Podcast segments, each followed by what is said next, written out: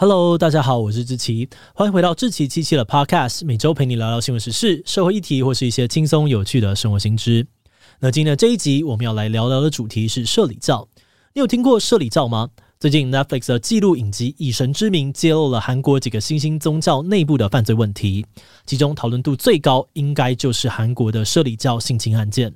在这个纪录片里面，找来了好几位受害者跟前教友，揭露教主郑明熙是怎么用宗教的名义去性侵害一个又一个的女教徒。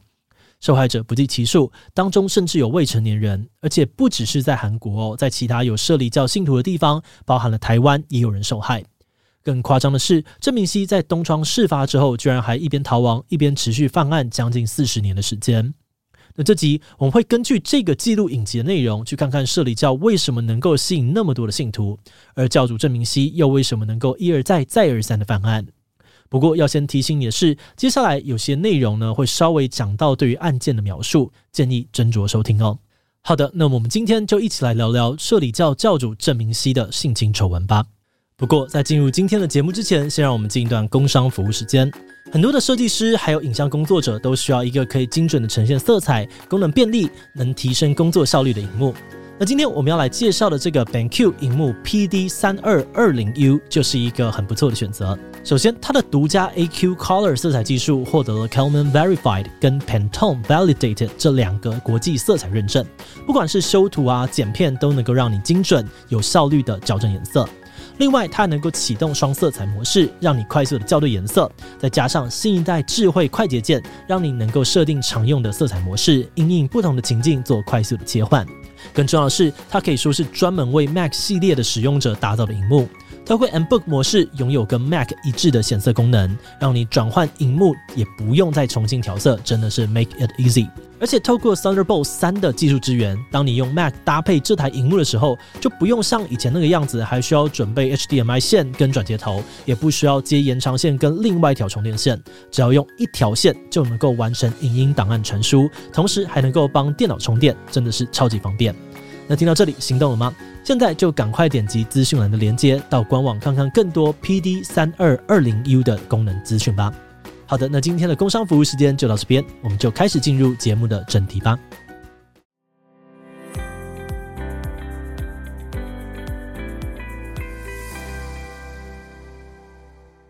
社理教是由一位叫做郑明熙的人所创立的新兴宗教。在一九八零年代初，他们开始在韩国的各个名校大学开始传教，然后透过学生社团组织陆续的推广出去。很快的，社理教就称霸了韩国几乎所有的大学。当时三万名的信徒当中，有大概九成都是大学生。根据受访的前教徒表示，社理教之所以能够吸引那么多的大学生，主要是因为他们的形象很年轻跟开放。像是他们常常会举办足球赛、艺术季等等的活动，让年轻人可以认识新朋友，一起玩乐，完全没有传统教会给人的死板印象。而另外，有很多人提到社理教的崛起跟当时韩国的社会背景有关系，因为在八零九零年代的韩国是一个军事独裁的社会，当时爆发了一连串的民主运动，很多抗争的大学生都遭到了强力的镇压。所以有很多学生都开始寻求宗教的力量来获得心灵上面的慰藉，而教主郑明熙展现出了个人特质，正好提供了这样子的力量。据前教徒说，郑明熙总让人感觉他有股神奇力量，仿佛能够把你一眼看穿，而说话也很有说服力，总是能够解答信徒的各种疑问。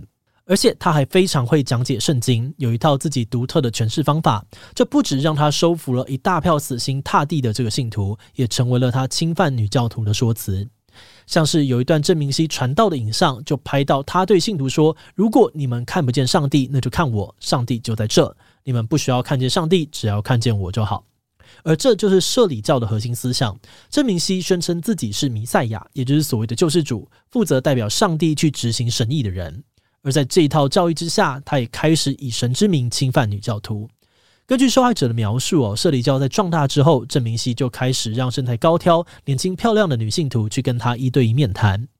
那对于一般信徒来说，很难有机会见到弥赛亚本人，所以这种机会也被认为是超级幸运的事，几乎没有人会拒绝。那在面谈的过程当中呢，郑明熙会支开旁人，留下女教徒跟他在密闭的空间当中单独面谈。然后再以健康检查等等的名义侵犯对方，他会声称哦，这是上帝透过他的身体在拯救受害者，让他们成为上帝的妻子。那在事件爆发之后，很多受害者在第一时间其实也试图向周遭的教友求助，但对方却会安慰他们说，成为新娘是很光荣的事情啊，或者是什么这是正常的健康检查啊等等。甚至有人告诉他，这件事情我们大家都经历过，因此这些受害者都没有向外界揭露或进一步的求助，只能够独自守着这个秘密很多年。而且在摄理教女教徒成为新娘之后呢，通常就会被指派为报告者，然后集中到位于月明洞的教会总部生活。他们在那里会被孤立起来，负责随时陪伴郑明熙，而且拉拢更多的美女入教。那如果做得好，就可以再获得一些好处，像是当上更高阶的干部等等。借由这种种的手法，这些年轻的受害者往往就会去压抑自己的反感跟疑惑，说服自己说郑明熙的行为是上帝的爱，甚至还会主动去讨好郑明熙，拉人入教，成为加害的一方。那当然，除了受害者的自我说服之外呢，郑明熙这边也会威胁受害者，要他们不准跟任何人说，也不准跟其他的男人交往，要一直待在他身边，否则就会下地狱等等。那因为这些信徒大部分都很虔诚哦，真的相信地狱存在，所以听到这样子的威胁，当然会很害怕。而另外，这个教会的成员其实也扮演了很重要的角色，让这些秘密没有办法被传出去。他们会紧盯着受害者，或是呢主动试探受害者的心情，一发现不对劲，就会去威胁受害者，甚至暴力相向。像是在一九九九年初，就有一名受害者黄小姐试图退出教会，结果竟然被教会的人绑架、监禁起来殴打。那当然，这种种超级夸张的行为呢，后来反而成为了让郑明熙恶行曝光的关键。所以黄小姐在被绑架之后，在车程当中成功脱逃，而警方也很快的就逮捕了绑架犯，让整起案件登上了新闻版面。随后呢，韩国媒体陆续揭发了更多起郑明熙的性侵案件，有许多的前教徒啊，还有牧师都纷纷站出来指证。只不过在绑架案的隔天呢，郑明熙就飞离韩国，开始了他所谓向世界传教的逃亡。而且在逃亡的过程当中，他照样的继续犯案，像是后来台湾媒体也爆出郑明熙曾经用同样的手法侵犯了台大跟政大等等上百位的女大学生，而台北地检署调查之后，也已经正式的通缉郑明熙。另外，根据一份香港前教友提供的档案哦，郑明熙逃亡期间，教会总部呢还一直在寄女教友的清凉照给他，从洋装照啊、内衣照、全裸照到自慰影片都有。然后郑明熙会要总部用各种的名义派女教徒去陪他。像是在二零零三年，就有一对姐妹被找去香港见郑明熙，结果同样遭遇到侵害。而且在事发的当下，这对姐妹呢，其实有尝试向隔壁房的报告者求救，却没有人理会他们。后来他们只好装作若无其事，直到回韩国之后才寻求协助。而他们救助的对象呢，是被社理教徒称作“撒旦”的知名反社理教人士金杜亨。金杜亨表示哦，他在一九九五年首次接触到社理教之后，就觉得这个宗教不太对劲。后来更得知女友曾经遭到郑明熙的侵犯，所以决定展开反社理教活动，并四处的寻找受害者。一九九九年黄小姐的绑架案曝光之后呢，金杜亨架设了一个名为“出埃及记”的网站，吸引了很多前教徒来互相交流。那随着网站成员的交流越来越多，他们也渐渐的形成了一个实际对抗社理教团体。成员们会帮助受害者向郑明熙提告，甚至还主动出击去追查郑明熙的下落。比如在二零零三年，他们就亲自到了香港，循线找到了郑明熙的藏身点，并且马上联络香港移民局一起去抓人，还把整个过程全都录了下来。但是郑明熙被捕之后，马上就请了律师帮忙，以十万美元交保出来，然后就偷渡到中国去。竟然这样子成功的逃脱了，反而是出埃及记的成员，后来就被激进的社里教徒呢骚扰攻击，甚至连金杜亨的父亲也被人跟踪殴打。更夸张的是，好不容易逃到中国去的郑明熙，竟然还没有停手。据受害者的说法，当时郑明熙住在一栋大别墅里面，一直继续的用各种名义把女教徒找去中国侵犯。一直到二零零七年，他在北京被中国公安逮到，才真正的落网。二零零九年初，郑明熙被引渡回韩国，这个停摆多年的诉讼案终于正式展开。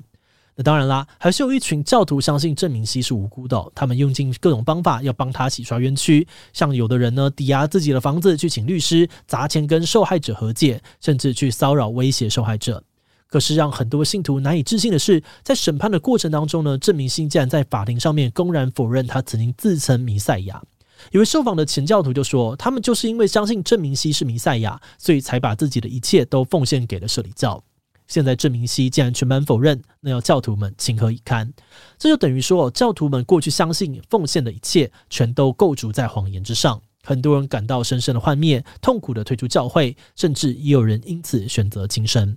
不过，还是有些教徒对他深信不疑。即便最后郑明熙被定罪，判处十年的有期徒刑，这些教徒还是认为他是背负了时代的十字架，替时代受罪才入狱的。他们还会继续的寄清凉照到监狱给郑明熙，让他选人到监狱去探望。就这样子过了十年后呢，二零一八年郑明熙出狱了。在纪录片当中，郑明熙出狱以后的故事，主要由少数以本名受访并且全程露脸的受害者叶璇讲述。叶璇是香港人，在二零一二年在铜锣湾被传教，当时他还是高中生，因为在学校遭到排挤，父母失和，每天都过得很痛苦跟忧郁。但向他传教的姐姐，却让他从摄理教的教义当中找到了活下去的意义。之后，他就完全的投入在社理教之中，更去了韩国，在明月洞生活。他说，受到教会的人影响哦，他一直相信郑明熙是无辜的，还要去监狱探望他，为他祈祷。但是在郑明熙出狱之后，却多次的性侵叶瑄。叶轩跟之前许许多多的受害者一样，虽然感到震惊跟排斥，但是在教友的安抚啊、劝导之下，也开始去压抑内心的反感跟质疑，不断的自我说服，甚至最后也反过来安抚新的受害者。直到二零二一年，有一位海外的前教徒传讯息劝叶轩，叫他离开教会，他才下定决心用回港见父母的理由离开月明洞。就在离开的前一晚呢，叶轩再度遭到了郑明熙性侵，而这一次他录下了一个多小时的音档作为证据。五个月之后，叶轩回到韩国召开记者会，讲述自己的经历，并正式对郑明熙提告，希望能够避免再有人受害。去年十月，郑明熙被韩国当局羁押，但是他同样坚持自己无罪。目前整起官司还在进行当中。节目最后也想要来聊聊我们制作这集的想法。我们在制作这集的时候，有看到台湾部分的社理教徒并不认同这部纪录片的描述，像是基督教福音宣教会呢，就在声明稿当中写道，韩国在二零零九年对于郑明熙的判决有争议，不过并没有具体的列出有哪些争议点。我们觉得，这或许就是为什么这部影集要以这么直接，甚至有点粗暴的方式，把很多真实画面啊跟录音不经修饰的就这样子播出来，甚至是让受害者去回想，去具体的描述自己受害的过程。但虽然观众在看的时候会觉得很不忍心，但或许这样子让观众直接的感受到痛苦，这些受害者的控诉就更可能去引起改变。像是在影集的结尾，叶瑄在召开记者会之前，压力大到呕吐，整个人虚脱。但被问到要不要干脆休息，不要出席时，叶瑄嘴里却念着“我一定要去，上帝都不能够阻止我”。他表示呢，只要有一个人站出来揭露真相，就不会再有受害者了。而很多八九零年代的受害者，在看到叶瑄的记者会之后，也都很自责地说：“如果当时自己站出来，那这么年轻的孩子可能就不会受害了。”那其实，不管性侵害的事件是刚发生，或是已经发生了一段时间，对于受害人来说，选择对外揭露跟求助，都是一件很不容易的事情。所以我们非常佩服叶轩的勇敢，也很心疼其他受害者的自责。那么，觉得这或许也正是我们这一次做这一集讲述这个事件的意义吧。好的，那么我们今天关于社理教性侵丑闻的介绍就先到这边。如果你喜欢我们的内容，可以按下追踪的订阅。另外，我们在 EP 一百七十八也聊过一个台湾有名的大日宗，或是大家更熟悉的名字宋七力。宋七力宣称自己呢会无限分身，在台湾吸引了超过数万人追踪，光是他一个人拿到的供养金就高达上亿元。后来，宋七力更被指控宗教诈欺，还在法庭上面公开说明自己造假，名声一度跌到谷底。但是他最后却获判无罪，一直到现在呢都还持续的进行宗教活动。诶，是说宋七力这个人到底是法院认证的神迹，还是单纯骗人的神棍？如果你对这个议题感兴趣，我们会把这一集放在后面，很欢迎你继续留下来收听。那今天这集摄理教性侵丑闻就到这里，我们就稍微休息一下，再见喽。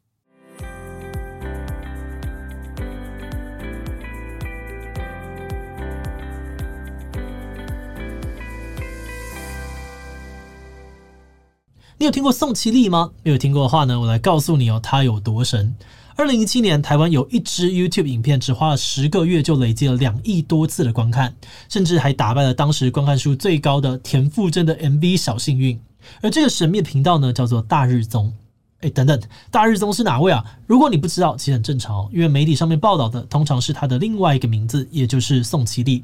这位宋七力呢，宣称自己会无限的分身，可以用定身术限制别人的行动，还能够把万里长城啊、巴黎铁塔，甚至是西方极乐世界都搬到信徒的眼前。他曾经在台湾呢吸引了超过数万人的追踪哦，甚至呢有不少人把他当作是上帝一般的存在，对他深信不疑。但后来他被控告宗教诈欺，名声一度跌到谷底。不过你知道吗？宋七力虽然争议超多，但最后却获判无罪。直到目前呢，他都还用大日宗的名字持续的进行宗教活动，不止在全台各地有分会哦，甚至连美国啊、日本、澳洲、西班牙都有据点。诶，是说宋七力这个人到底是法院认证的神机，还是单纯骗人的神棍呢？今天就让我们一起来聊聊宋七力吧。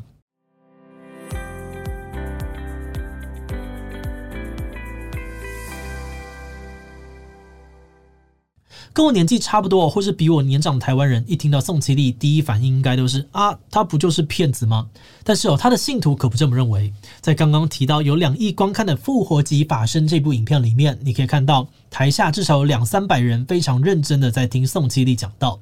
有部分信徒呢，还会跟大家分享说自己看到宋七力分身的亲身经验。甚至有些人受到宋七力的带动，不只是自己也能够分身哦，还可以把阶梯变黄金，把主管骂人的声音变成虫鸣鸟叫，又或是让自己变成一只猫。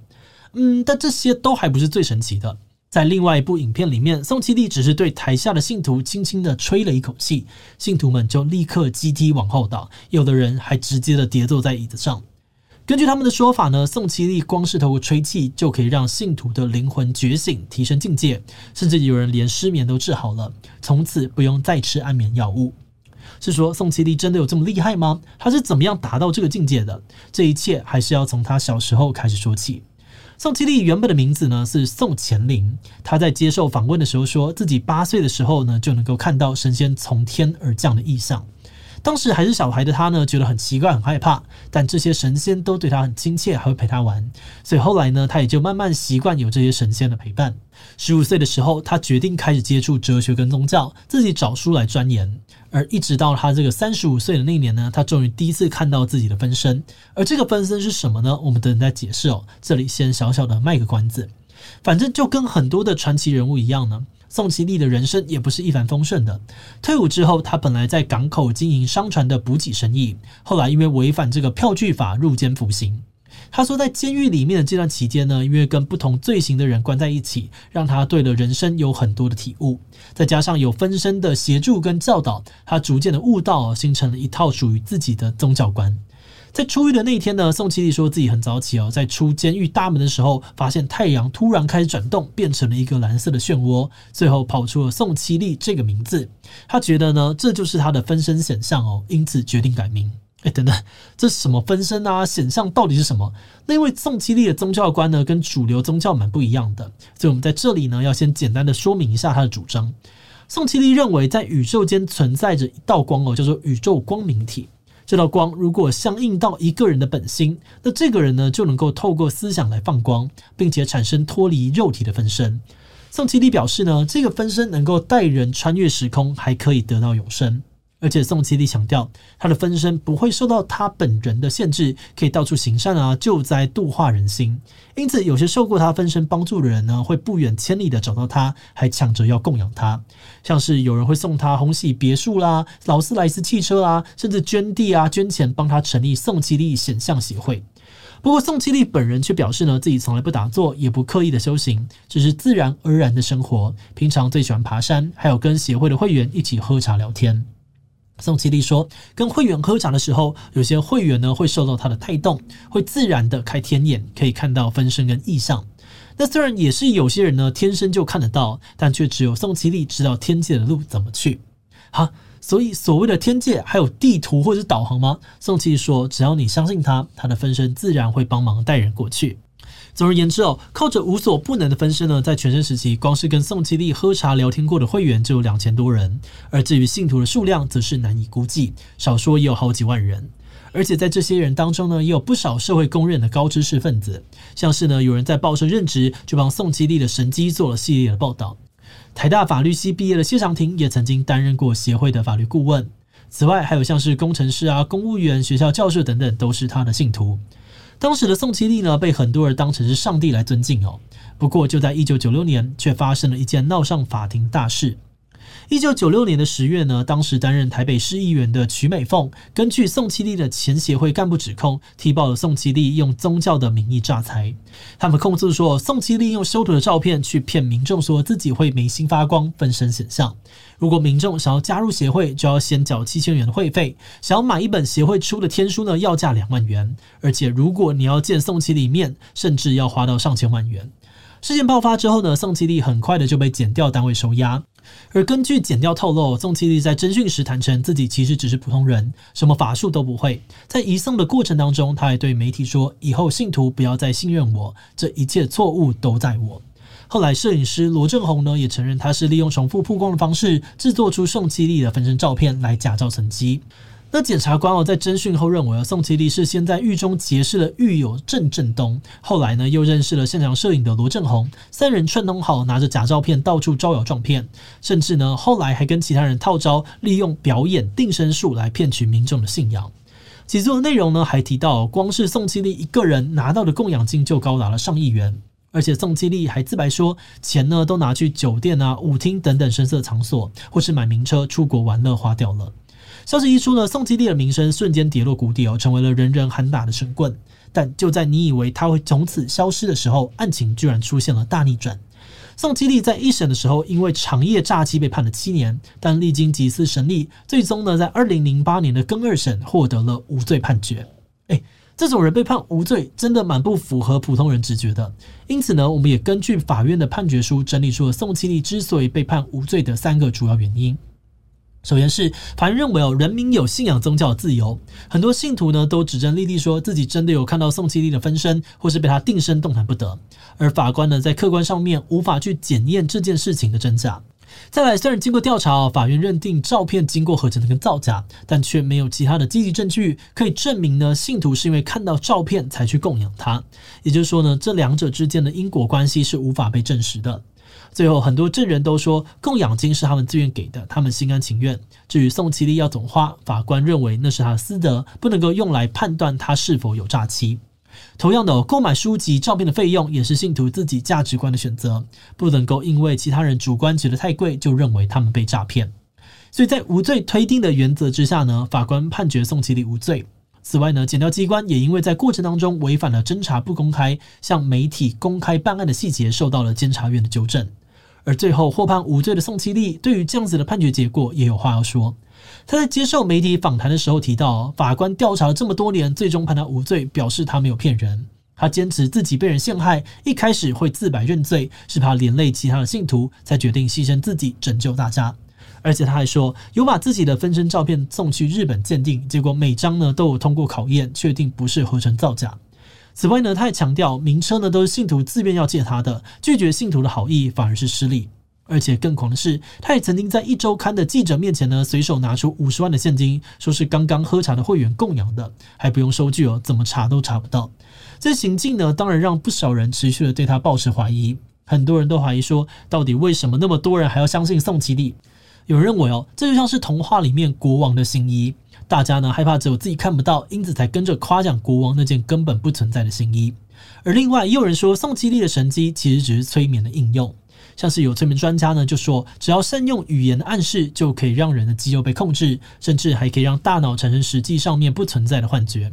但撇除这些说法，也有不少人觉得宋七力从头到尾就是个骗子。像他曾经在访谈当中试图要对记者展现神力，但不管是前面提到的吹气啊，或是定身术，对记者都没有用。甚至到最后呢，他也干脆请记者呢来定住他，结果记者什么都没有做，宋其利就自己被定住了，还因此受到了很多人的嘲笑。不过对此呢，他倒是很淡定哦，觉得嘲笑他的人都是对于玄学没有认识、脑袋未开化的人。所以一直到现在呢，宋其利也还是拥有自己的信众，发挥着一定的社会影响力。节目的最后，也想要来聊聊我们制作这集的想法。我们刚开始在研究宋七力的时候呢，觉得最难理解的其实不是宋七力的分身到底是怎么出现的，而是我们看不懂为什么看起来这么骗的东西还会有人信。不过我们在查资料的过程当中呢，看到一篇来自佛教学者杨慧南教授的研究，觉得蛮有意思的。这篇论文呢是在探讨说，为什么宋七力的事件爆发之后，还有四分之一的信徒愿意留下来。其中受访的信徒们呢，几乎都有提到说，他们在接近了宋七力之后，家庭生活都不约而同的变得更加的美满与喜悦。那么觉得一个人的认知呢，通常会来自于他的生活经验。而对于信徒来说，他们相信宋七力之后生活变得更好，这都是真实体验到的事情。那如果有人试图挑战这个认知，某种程度上面呢，就很像是在否定他的生活体验。所以要从外力改变信徒的认知，通常都是蛮困难的。啊，不过至于很多宋七力的支持者会说呢，获判无罪就是法院认证宋七力的神迹，但我们认为呢，这个解读也是很有问题的，因为法院判决的逻辑呢，只是一个中性的叙述，他们的说法是无法验证那些指控的因果关系，所以无法判他有罪，而不是因为他真的有神力，所以他无罪。不过从这个案例当中，我们也可以看到法律啊跟信仰自由之间呈现了一个有点微妙也有点尴尬的状态。就算信徒呢都是自愿供养，可是收一大笔捐献却完全不用公开，很容易就会有逃税或洗钱的问题。但另外一方面，如果要求公布明细，也会有人觉得这等于是国家强迫民众公开自己的宗教倾向，或是干预宗教的运作。不过这集因为篇幅的关系，我们就不展开说明信仰跟洗钱逃税之间的关系喽。那如果你对这个主题有兴趣的话，也可以去听听看我们之前做过的台湾公庙相关内容，我们会把链接放在资讯栏。好的，那我们今天关于宋其力的介绍就先到这边。如果你喜欢我们的内容，可以按下最终的订阅。如果是对于这集宋其力对我们的 Podcast 节目或是我个人有任何的疑问跟回馈，也都非常的欢迎你在 Apple Podcast 上面留下五星留言哦。那今天节目就到这边告一段落，我们就下集再见喽，拜拜。